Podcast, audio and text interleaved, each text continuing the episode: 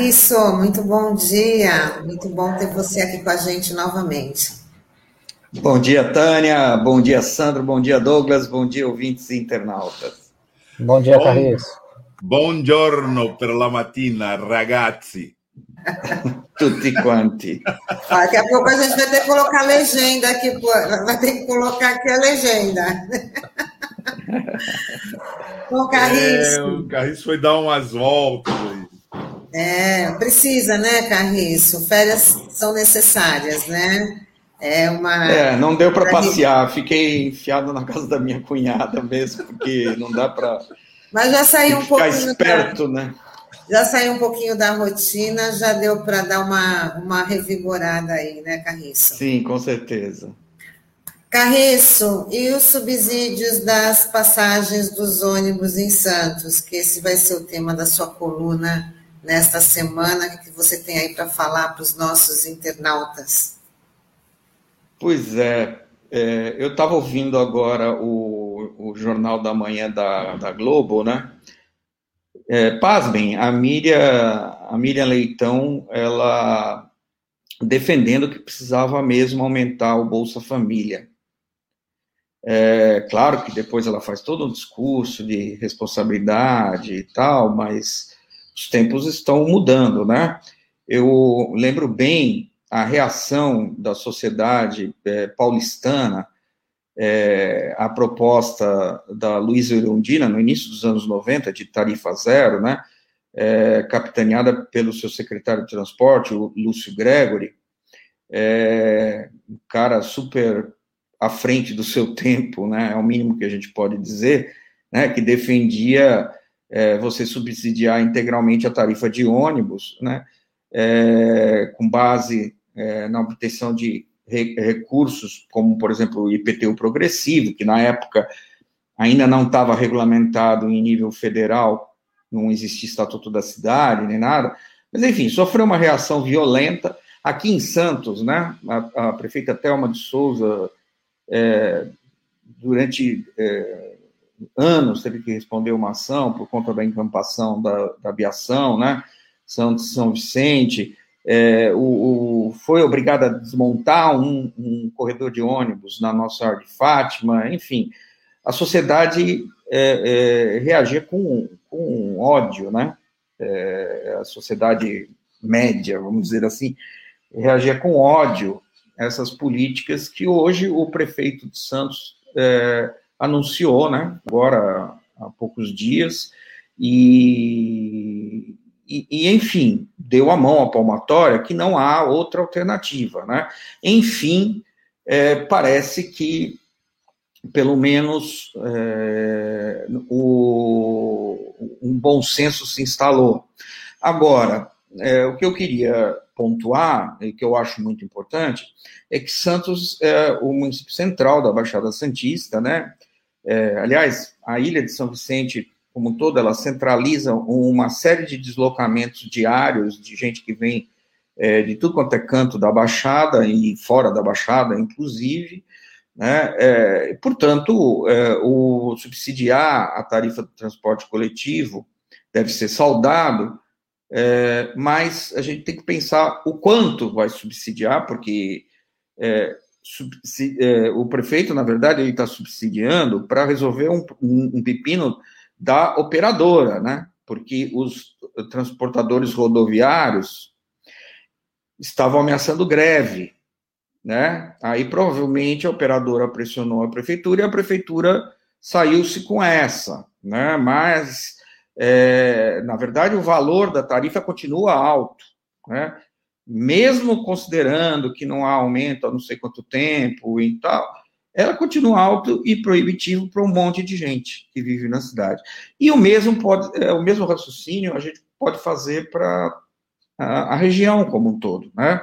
É, não basta fazer é, ter subsídio né, para as tarifas dos ônibus municipais em Santos, se você pensar que a grande parte dos deslocamentos são realizados pelo sistema metropolitano, que é, é gerenciado pela MTU, né, e é de responsabilidade do governo do estado, né, e que tinha que ter um maior nível de integração, né, com os sistemas municipais, inclusive isso está previsto na lei federal né, da Política Nacional de Mobilidade Urbana e está previsto no Plano é, Municipal de Santos, né, ampliar o nível de integração, ampliar as faixas exclusivas né, de, de ônibus, enfim, tem uma série de, é, de coisas que estão previstas na lei federal, que estão previstas na lei municipal, que precisavam entrar também na discussão metropolitana.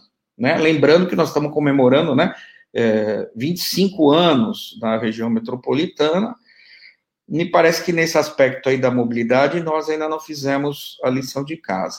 Mas uma coisa que eu queria destacar também é que ah, o Plano Municipal de mobilidade, de mobilidade Urbana de Santos, que foi aprovado em dezembro de 2019, estabelecia um prazo de um ano para a Prefeitura de Santos elaborar um plano municipal de transporte coletivo, de forma democrática, com participação né, da sociedade civil, dos usuários, enfim.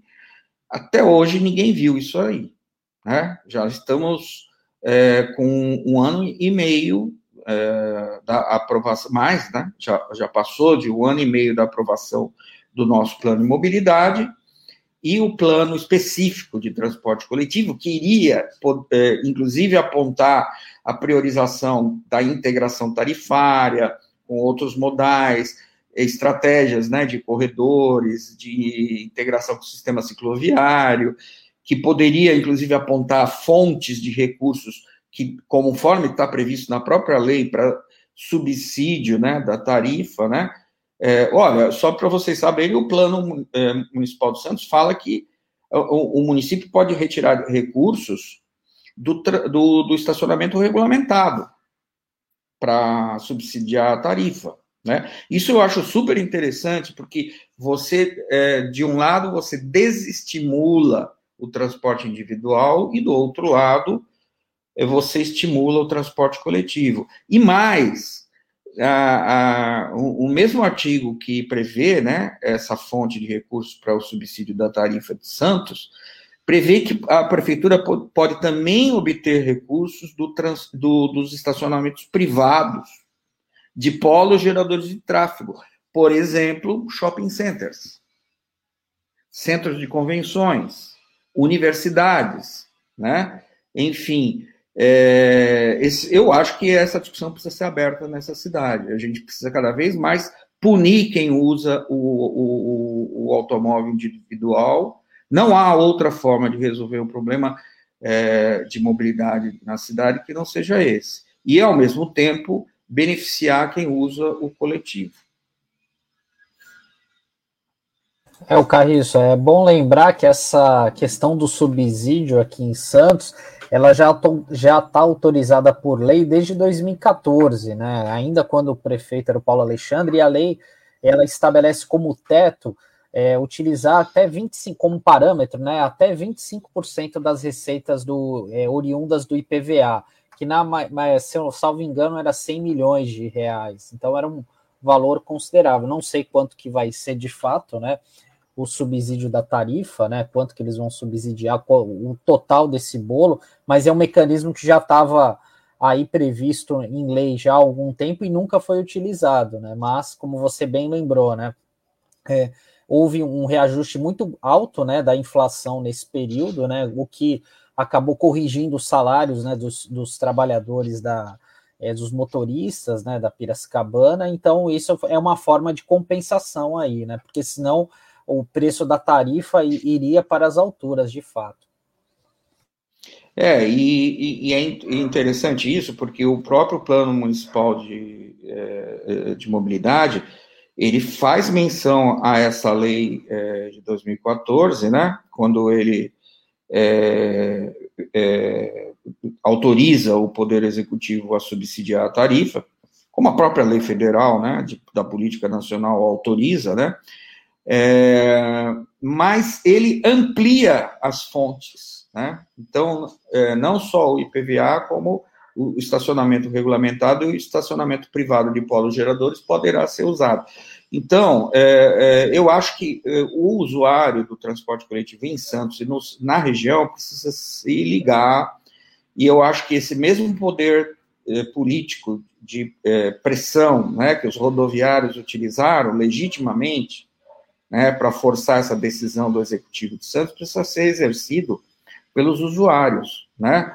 É, eu gosto sempre de lembrar que toda essa confusão nacional começou em 2013, né, com a cândida reivindicação do movimento é, pelo passe livre, né, que depois desandou nas, na primavera né, é, brasileira, né, que deu no que deu. Né?